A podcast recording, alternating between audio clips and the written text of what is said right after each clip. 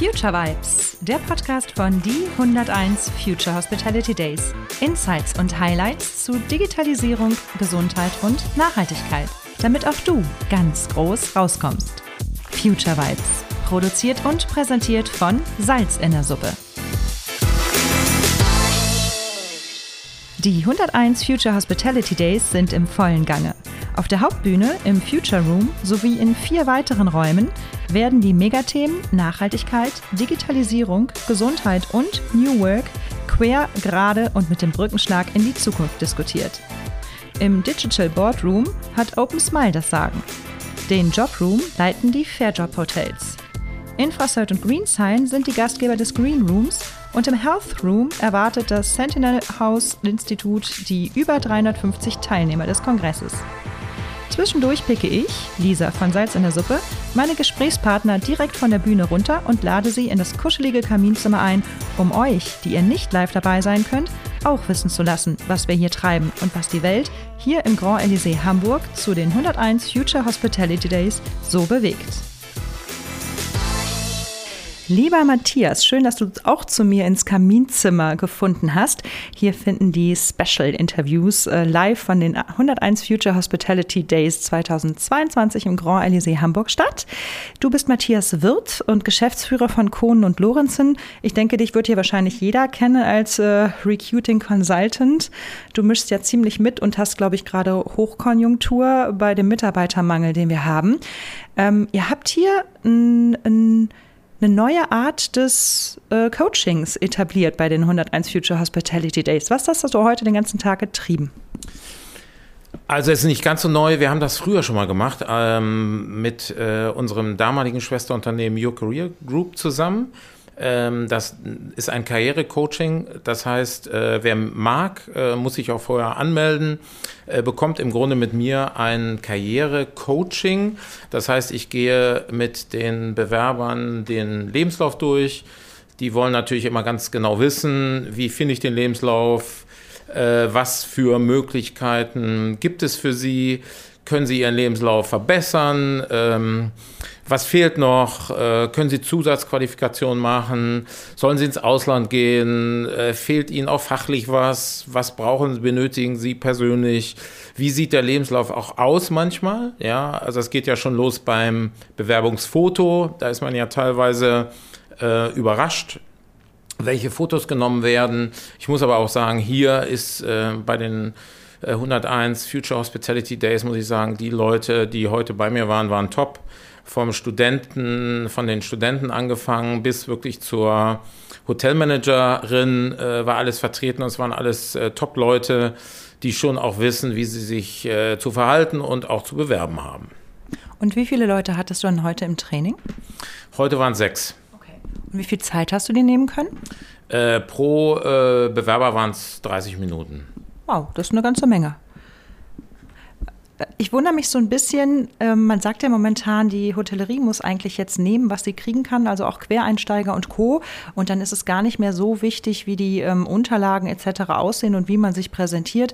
Viel wichtiger ist es, auf neuen Wegen zu suchen und beispielsweise direkt per WhatsApp sich bewerben zu können. Was sind da so die Trends, die sich momentan abzeichnen? Ja, also ich glaube, man muss dann unterscheiden zwischen den Fach- und Führungskräften. Also ich glaube, im Fachkräftebereich muss es tatsächlich so digital und so einfach wie möglich sein. Ähm, das heißt, ein Bewerber muss sich relativ schnell durchklicken können im Bewerbungsprozess und muss vielleicht auch im ersten Schritt gar keinen Lebenslauf abschicken. Da sind erstmal wichtig der Titel und vielleicht auch die Kontaktdaten. Anders sehe ich das ähm, in den, bei den Führungskräften. Also wir von den Kohn und Lorenzen Recruitment Consultants vermitteln ausschließlich Führungskräfte. Und bei den Führungskräften, da muss man vielleicht auch noch mal ein bisschen unterscheiden, F&B Operations oder Rooms Operations oder bewirbt sich ein Personalleiter oder ein Finanzdirektor. Ähm, aber ich glaube, dass auch diese Leute, auch denen muss man den Bewerbungsprozess so einfach wie möglich machen.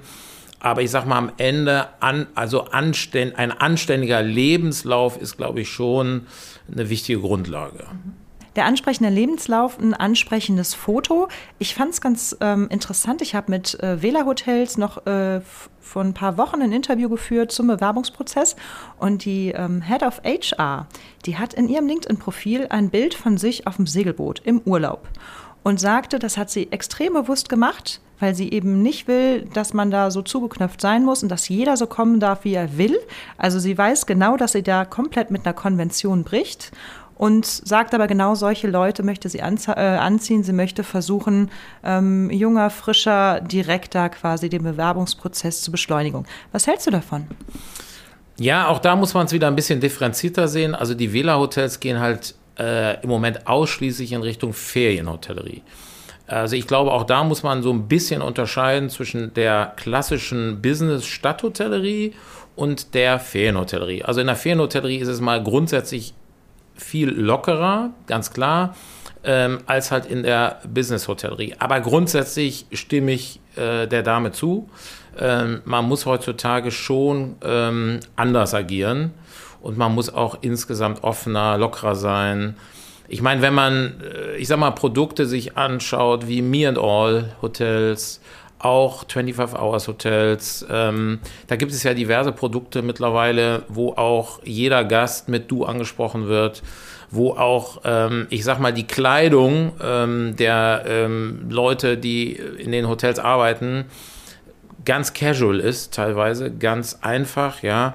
Das sind einfach ganz andere Werte, ganz andere Leben. Also da hat sich die Gesellschaft, da hat sich das schon verändert und da muss man auf jeden Fall auch mitgehen. Aber auch da muss man halt unterscheiden. Sprich, bin ich im Fontenay in Hamburg, bewerbe ich mich im Fontenay oder bewerbe ich mich im Robinson Club. Ja, das sind sehr unterschiedliche Unternehmen. Dementsprechend sind natürlich auch die Bewerbungsanforderungen unterschiedlich. Du sagst, du hattest heute sechs Bewerber im Training. Was, mit welchen Fragestellungen oder Hauptfragestellungen kamen sie da auf dich zu?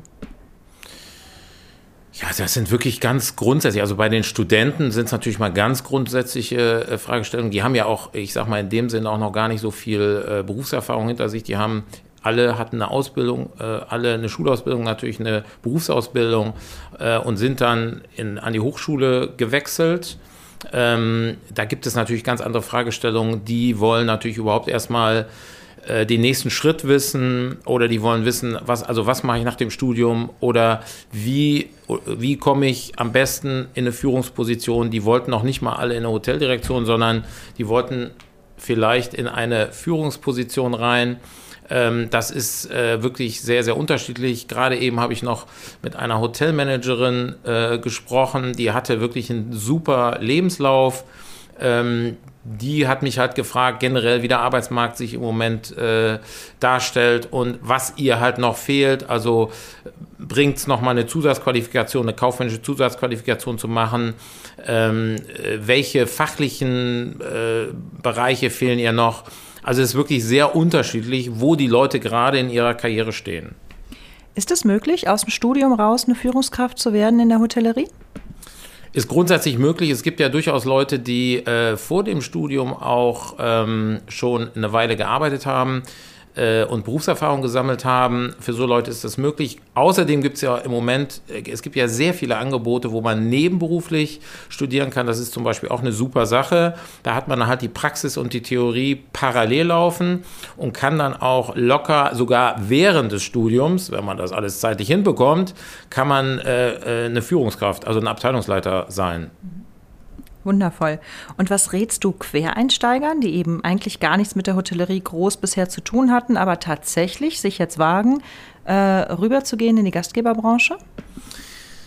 Ja, auch das muss man wieder sehr differenzieren. Ähm, ich sag mal, wenn man in die operativen Abteilungen rein möchte, ähm, dann ist das schwierig. Ich sag mal, wenn man noch nie in der Küche stand oder noch nie im Restaurant stand, ähm, ich sag mal, in eine gehobene Gastronomie oder in ein gehobenes Hotel reinzugehen. Ähm, anders ist es jetzt zum Beispiel in der Systemgastronomie. Ich gehe mal weg von der Hotellerie. Da ist es, da gibt es fast nur ähm, Quereinsteiger, äh, die sich dann auch über, ich sag mal, als Studententische Aushilfe haben die vielleicht mal angefangen und sind dann vielleicht sogar heute Geschäftsführer von einer großen, von einem großen Systemgastronomieunternehmen.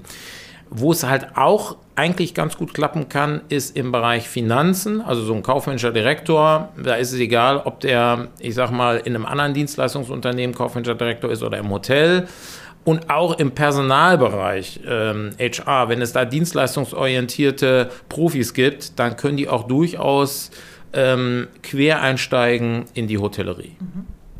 Und was zieht dich speziell an, an der Hotellerie an? Gut, ich bin selber aus der Hotellerie, ich habe selber Koch gelernt äh, ähm, und war selber äh, 15 Jahre in der Hotellerie, bevor ich zu Kohn und Lorenzen ähm, gewechselt bin, besitze also sozusagen den Stallgeruch und habe auch die Liebe zu diesem Beruf nach wie vor und ähm, freue mich auch äh, über jedes Talent, also auch heute wieder beim Coaching, über jedes Talent in der Hotellerie, die auch in der Hotellerie bleiben möchte und sich dort auch entwickeln möchte, weil die Hotellerie einfach eine super Branche ist mit unheimlich vielen Vorteilen und unheimlich vielen äh, tollen Sachen, tolle Teams, man kann in tollen Teams arbeiten, man kann international arbeiten, man kann auch sehr schnell eigentlich Karriere machen, ja, wenn man ein bisschen zielorientiert ist ähm, und ein bisschen Willen hat. Äh, ich glaube, das kann man in keiner zweiten Branche so umsetzen wie in der Hotellerie und Gastronomie. Da gebe ich dir völlig recht. Das ist so eine wunderbare, bunte, ähm, äh, bunte Unternehmen, wollte ich gerade sagen, bunte Branche. Und eben, du kannst Leidenschaft, du kannst Persönlichkeit, ähm, alles leben, du hast verschiedene Arbeitszeiten, du kannst an allen Orten der Welt sein. Deswegen finde ich es eigentlich so ein Jammer, dass die Branche derzeit so einen schlechten Ruf hat. Das hat sie wirklich nicht verdient. Sag mal, wir küren ja heute den ähm, Next Gen Hotelier. Das heißt, dieser Kongress geht ja auch darum, gerade die jungen Führungskräfte und äh, die jungen Hoteliers ähm, wach zu rütteln und denen eine Chance zu geben, auch mal äh, präsent zu sein und sich zu zeigen. Was hast du denn für einen heißen Tipp an die HRler von morgen? An die HRler von morgen. Ja gut, also wie wir es auch schon gesagt haben, die müssen halt im Grunde lockerer werden selbst in der Luxushotellerie, ich meine, mittlerweile gibt es ja auch die modernen Design-Lifestyle-Luxushotels. Auch da ist es ja mittlerweile nicht mehr mit Krawatte und Fliege und Anzug und auch da laufen die, äh, wenn ich nur an die W-Hotels denke, mit schwarzem T-Shirt, schwarzer Jeans rum. Äh, so, ich sag mal, die Konventionen von früher, die verschwinden immer mehr und demzufolge müssen die HRler natürlich auch immer lockerer werden. Sie müssen immer digitaler werden. Sie müssen mit den sozialen Medien umgehen. Äh, ich sag mal, das Thema Fax, äh, äh, Post und so weiter, diese ganzen Dinge, Briefe, das ist out, ja. Man muss, man muss halt heutzutage sehr digital, sehr schnell auch, ja. Also die HRler, die nicht schnell Entscheidungen treffen ähm, hinsichtlich Personalentscheidungen, äh, die verlieren, die verlieren nämlich die Bewerber. Also man muss heutzutage, man muss modern sein, man muss auf die Leute zugehen auch. Ich sag mal, heute ist ein HRler ein Vertriebler. Also der muss halt im Grunde auf die Bewerber zugehen. Der darf auch keine Zacke aus der Krone brechen, wenn er halt mal einen Bewerber wieder zurückruft, weil er den halt für das Unternehmen begeistern will. Das heißt, diese abwartende, eher passive Rolle, so wie ich sie noch vor, ich sag mal, 15, 20 Jahren kenne, die hat sich komplett gewandelt in eine wirklich moderne Marketing, ich sag's immer, Personal-Marketing-Position, wo man halt um die Bewerber wirklich wirbt als Unternehmen. Absolut. Ähm, die letzte Frage. Was wünschst du dir für die Zukunft der Future Hospitality Days? Also diesmal sind wir im Startjahr 2022. Nächstes Jahr wird es das wieder geben. Sagen wir mal, es existiert noch in fünf Jahren. Wo sind wir da mit den 101 Future Hospitality Days? Ja, ich finde das wirklich eine tolle, äh, eine tolle Veranstaltung, ähm, die sich sicherlich auch entwickeln wird. Ich finde, für das erste Mal ist es schon also super gut äh, besucht. Es sind auch sehr gute Leute hier. Äh, ich glaube, es ist auch eine sehr gute Resonanz. Aber auch hier bei den 100, äh, auch bei dieser Veranstaltung wird es einen Wandel geben. Ähm, es werden andere Bewerber erscheinen. Äh, es wird vielleicht auch in Zukunft auch mehr Quereinsteiger geben oder die vielleicht mal nicht eine Ausbildung gemacht haben, ursprünglich in der Hotellerie und Gastronomie, sondern die wirklich quer eingestiegen sind. Ich denke, es wird auch kleidungstechnisch sich vieles verändern. Ähm, aber am Ende des Tages ist halt die Hotellerie, Gastronomie eben doch auch Luxus zum Teil und das wird aber auch Emotionalität Dienstleistung. Ich hoffe, dass das bleibt. Aber die Menschen werden sich verändern, sie werden jünger werden. Wir müssen die Jungen fördern.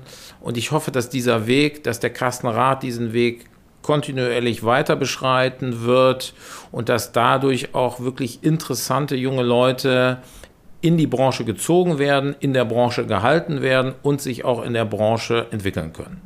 Und ich glaube, da hat er mit Susan Heinemann natürlich auch noch eine wunderbare Partnerin an der Seite, die auch mächtig mitzieht und die uns eben auch dazu beauftragt hat, diesen ähm, neuen ähm, Podcast Future Vibes, in dem du jetzt gerade zu hören bist, ähm, ins Leben gerufen hat. Grandios. Wir sehen uns sicherlich gleich wieder auf der Ghana und nächstes Jahr hier bei den 101 Future Hospitality Days. Vielen lieben Dank, Matthias Wirth, dass du heute mein Gast warst. Danke auch, ganz lieben Dank. Tschüss.